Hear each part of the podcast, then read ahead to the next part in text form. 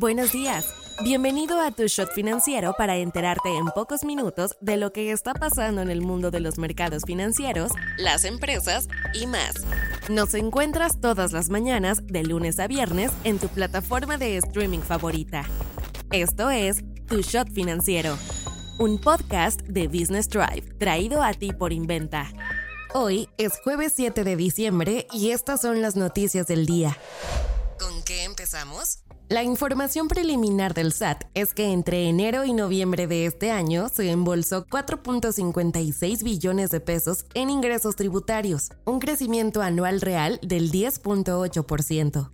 Este número representa el mayor crecimiento para el periodo enero-noviembre desde el 2016. Aún así, fueron 122.6 mil millones de pesos menos de los que había estimado la Secretaría de Hacienda. Además, el SAT anda con todo, ya que mejorar la fiscalización ha sido uno de sus objetivos más agresivos en los últimos años. Tan solo entre 2019 y 2022 se recaudaron 776.13 mil millones de pesos más que durante toda la presidencia de Enrique Peña Nieto. Justo a principios de diciembre, la OCDE lanzó un documento titulado Estadísticas de Ingresos 2023, donde se ve que todavía México está muy por detrás en cuanto a ingresos tributarios totales frente a otros países. La relación impuestos-PIB en México fue del 16.9%, el nivel más bajo de todos los países miembros de la OCDE.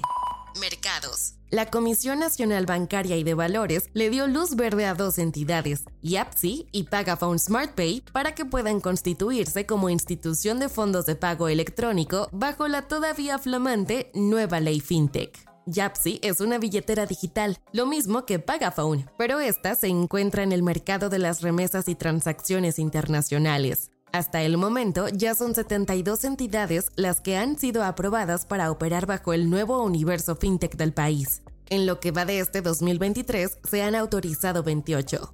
El tiempo promedio para que una entidad se constituya bajo la ley fintech es de 779 días. La tecnología financiera es uno de los sectores más llamativos para las nuevas empresas mexicanas, pues el ecosistema crece a un ritmo del 20% anual en promedio. FinTech se ha vuelto un sinónimo en México de buscar democratizar los servicios financieros, pues el país todavía tiene un pobre nivel de bancarización y de acceso a servicios financieros. No te vayas sin saber estas. Conasami anticipa que el salario mínimo alcanzará su sexenio histórico en el próximo sexenio. Además, México ha experimentado una recuperación del 110% en la referencia salarial.